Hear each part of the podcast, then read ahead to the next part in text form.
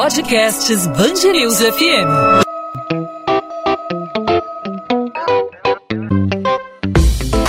Dois às 20, com Maurício Bastos e Luana Bernardes. O Rio de Janeiro cedia nesse fim de semana a segunda etapa do Campeonato Brasileiro de League of Legends. Bem-vindo a Summer's Rift. 30 segundos para a liberação das tropas. Um dos games mais jogados do mundo e considerado um dos principais impulsionadores do crescimento dos esportes eletrônicos. Os jogos online registram crescimento já há um tempo, não é de hoje, e ganharam força durante a pandemia por causa da necessidade de distanciamento social. O Campeonato Brasileiro de League of Legends surgiu em 2012, pouco após a estreia do servidor brasileiro em um torneio de três dias. No entanto, o primeiro CBLOL em forma de liga foi realizado em 2014. A partir de 2021, o torneio passou a adotar o modelo de franquias, com a presença de 10 organizações esportivas de renome tanto no esportes quanto nos esportes tradicionais. O time vencedor do CBLOL 2021, segunda etapa, vai representar o Brasil no Mundial de League of Legends. Vitória! Que acontece na Europa no final deste ano.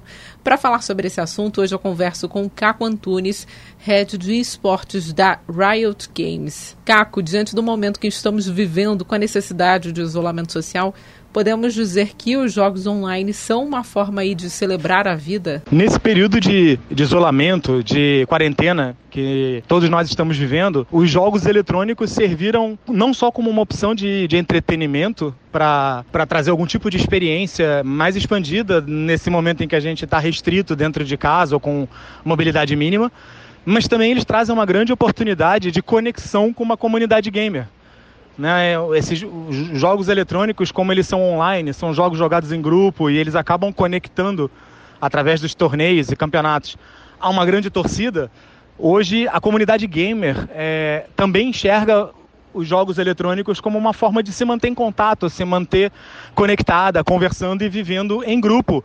Uma experiência que na vida física acaba sendo muito limitada. Então acho que esses aspectos de não só o entretenimento, como também é, estar em grupo, conversar através das redes sociais e compartilhar um contexto de assistir um jogo, torcer por um time, tem sido muito importantes nesses últimos dois anos de restrições que vivemos. Agora, para quem é leigo no assunto, você pode explicar como é a final do League of Legends? Bom, o League of Legends ele é um, um jogo que nós chamamos, né, o gênero dele, de um jogo de arena. Então são cinco jogadores contra cinco jogadores.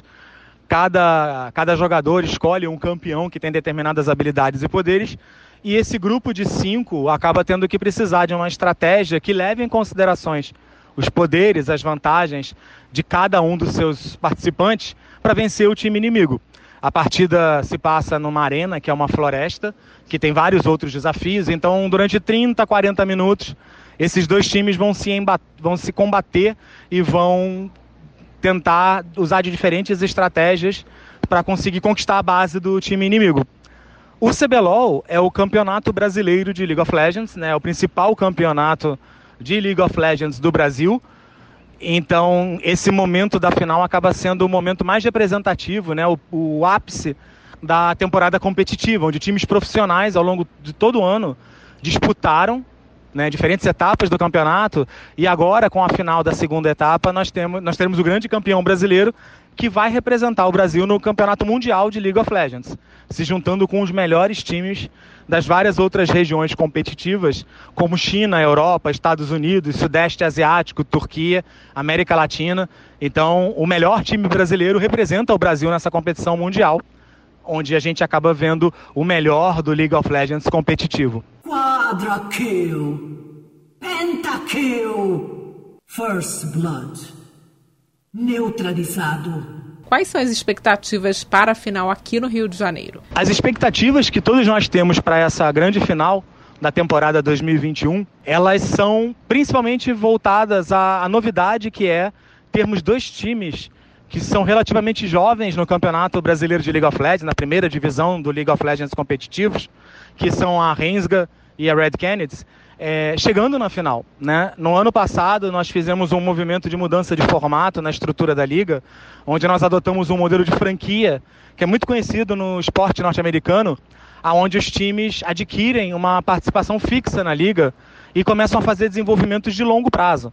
Então, com essa estabilidade de que eles estarão na liga por muitos anos, os times investem em novos talentos, em, em formação de, de, de jovens atletas, técnicos e até infraestrutura. E isso, de fato, dá uma, uma musculatura muito grande para um crescimento do esporte. Né? Uma das coisas mais complicadas da, do esporte como negócio é a imprevisibilidade do cenário. Com o modelo de franquia, os times têm a garantia de que estarão para o longo prazo. E esse ano nós já vimos dois times que fizeram grandes investimentos é, durante o, os últimos o ano é, e que esses investimentos em muito curto prazo já começaram a trazer resultados e hoje nós temos novos nomes, super jovens no cenário, mas que já são reconhecidamente talentos. E esses dois times chegaram com esse sangue novo na grande final. Então, uma das grandes expectativas que a gente tem é entender como é que funciona o futuro do League of Legends. Quando esses investimentos de infraestrutura dos times justificam e comprovam que grandes resultados podem ser obtidos, obtidos com novos talentos.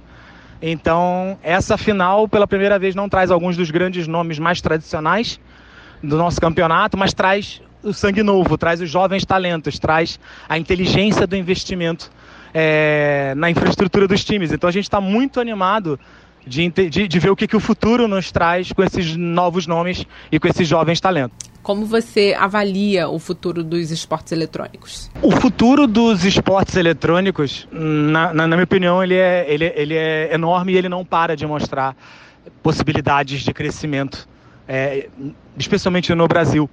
Nós já temos uma, uma, uma afinidade muito grande dos, dos, novos públicos, né, das novas audiências é, com os games, muito mais do que com esportes tradicionais. Então essa conexão com os novos públicos, ela já é muito real e cada vez maior.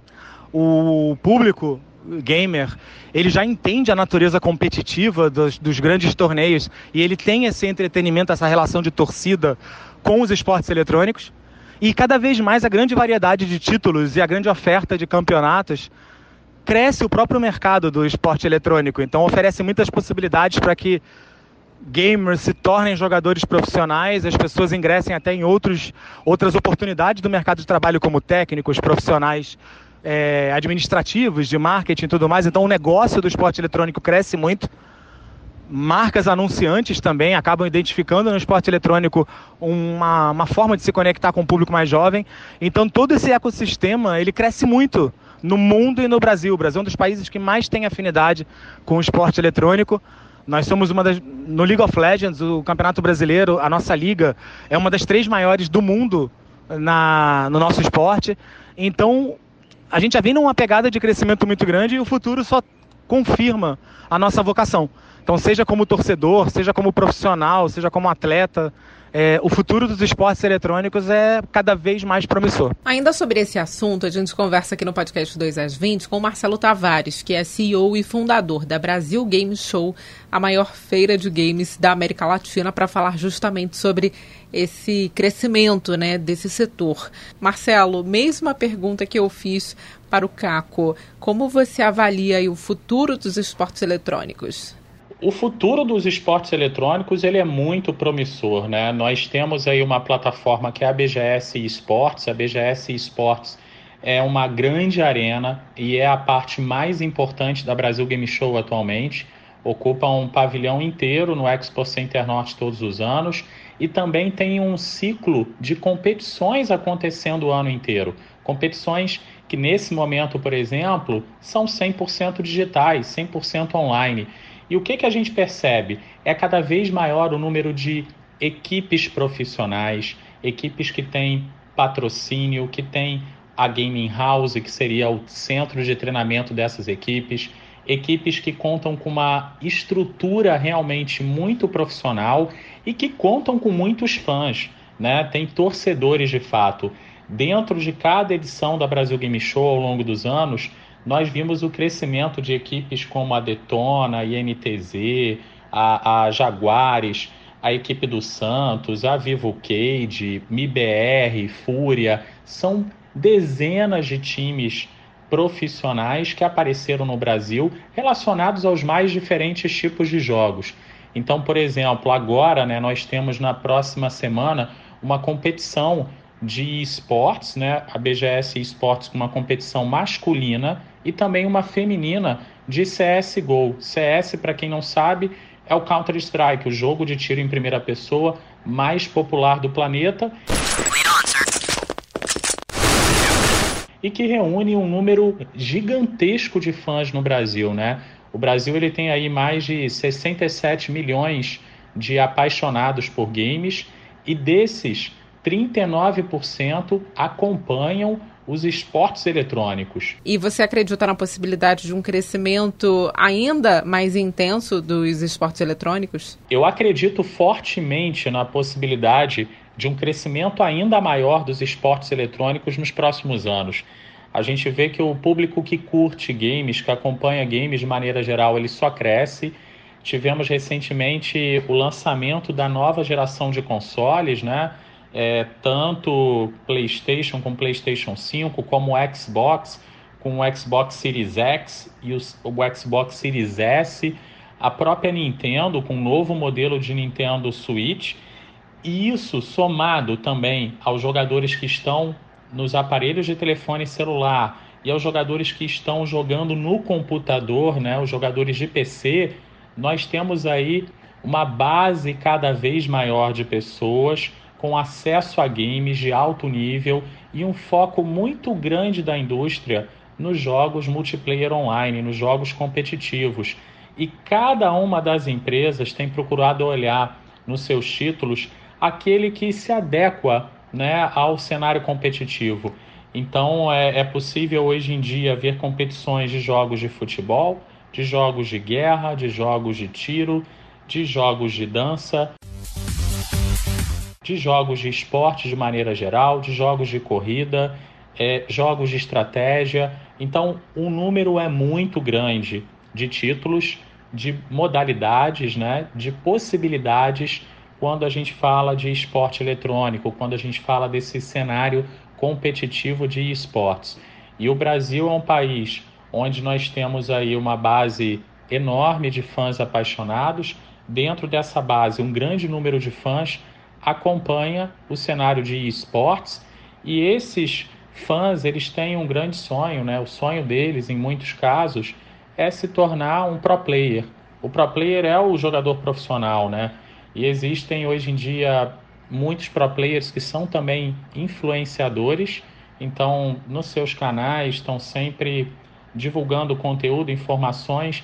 Já se tornou um hábito do gamer hoje em dia buscar é, seja no YouTube, seja na Twitch, seja no Facebook, seja no TikTok ou em outra plataforma, buscar informação, buscar dicas, né? Então é, é possível entender melhor como se jogar um determinado título, entender como se adequar quando a gente fala principalmente do cenário competitivo em um determinado título, buscando as dicas desses jogadores profissionais.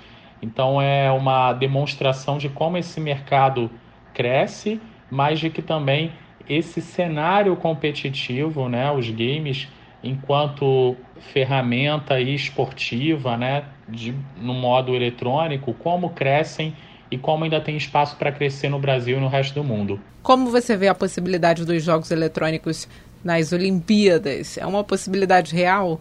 Eu enxergo de uma maneira muito positiva a possibilidade dos jogos eletrônicos fazerem parte de uns Jogos Olímpicos, porque são né, modalidades esportivas, incluem times e podem incluir países né, sendo representados. E é claro que a gente percebe né, que nos últimos anos né, o Comitê Olímpico Internacional abriu espaço para o skate, o Brasil aí performou super bem inclusive com skatistas que são fãs de games, que amam games. É, no surf, né, o Brasil igualmente indo muito bem e a gente tem bons jogos, inclusive de surf, de skate. E é claro que principalmente, né, o que a gente deve ficar atento nesse caso é que o objetivo era trazer um público mais jovem para acompanhar realmente o que estava acontecendo em relação aos Jogos Olímpicos.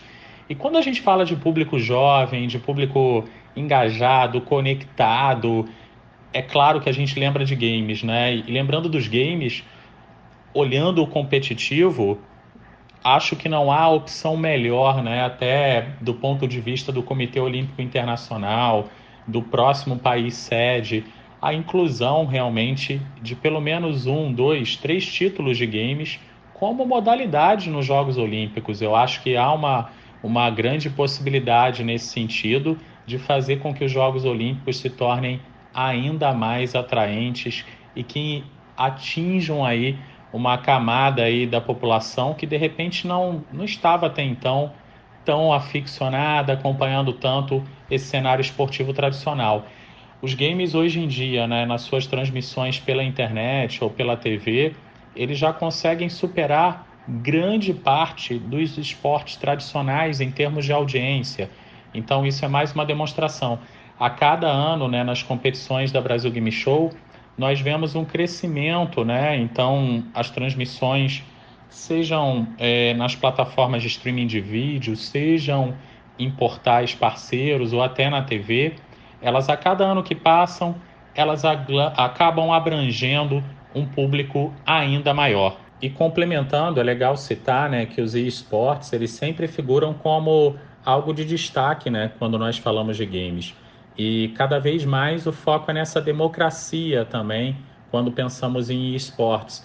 Cada vez mais títulos, cada vez mais jogos com essa possibilidade do esporte já nativa no título. São cada vez mais ligas e campeonatos acontecendo no Brasil e no mundo, muito mais times profissionais fazendo parte desse cenário, muito mais jogadores profissionais.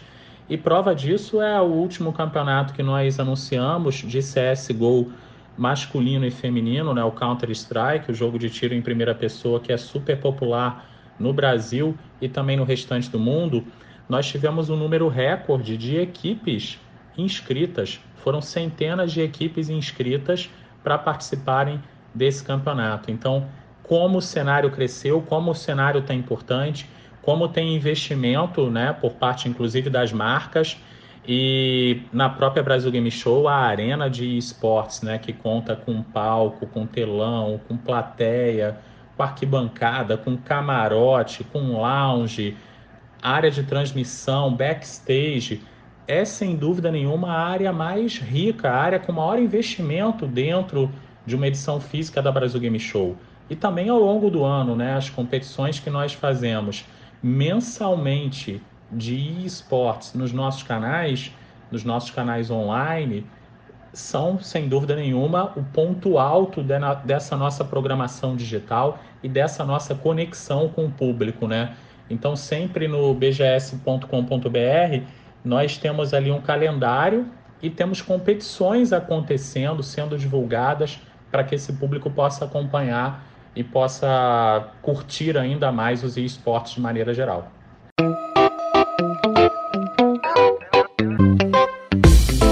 Dois às 20, com Maurício Bastos e Luana Bernardes.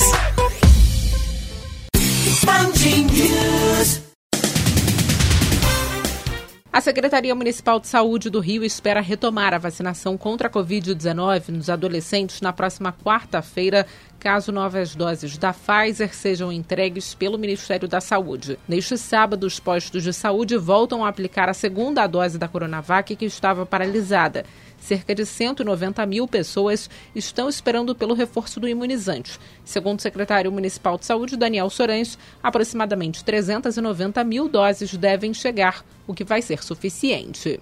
O governo do Rio anunciou a ampliação do programa Segurança Presente em Niterói, na região metropolitana, e o custeio do serviço pelo Estado. O programa Segurança Presente em Niterói teve início há quatro anos, com recursos da cidade a partir de um convênio com a Prefeitura. Segundo o município, 60% dos policiais estavam sendo pagos pela Prefeitura por meio de parcerias. Com o projeto, a cidade alcançou os menores índices de criminalidade dos últimos 20 anos. A Capitania dos Portos encontra uma boia próximo ao local onde o corpo de Cristiane Nogueira foi localizado, na Restinga de Marambaia, na Costa Verde Fluminense. A informação foi confirmada pela Polícia Civil. A corretora de imóveis havia desaparecido após ter saído com o companheiro Leonardo Machado para um passeio de barco em Angra dos Reis. As buscas pelo empresário continuam. O laudo da perícia concluiu que a provável causa da morte de Cristiane foi afogamento. O arroz e o feijão vendidos no estado do Rio de Janeiro passam a ser isentos da cobrança do imposto de circulação sobre mercadorias e serviços. Segundo o governo do estado, com as medidas, as taxas cobradas sobre os alimentos ficam equiparadas às do estado de São Paulo. O decreto também isenta o imposto para serviços que envolvem o transporte estadual e intermunicipal dos alimentos. A medida foi publicada em Diário Oficial desta sexta-feira. 2 às 20. Podcast 2 às 20 vai ficando por aqui. Eu, Luana Bernardes, volto depois do feriado aqui na programação da Band News FM e no podcast 2 às 20. Maurício Bastos segue em férias, está aproveitando algumas folguinhas extras, né? E volta aí ao longo do mês de setembro na nossa programação. Tchau, tchau.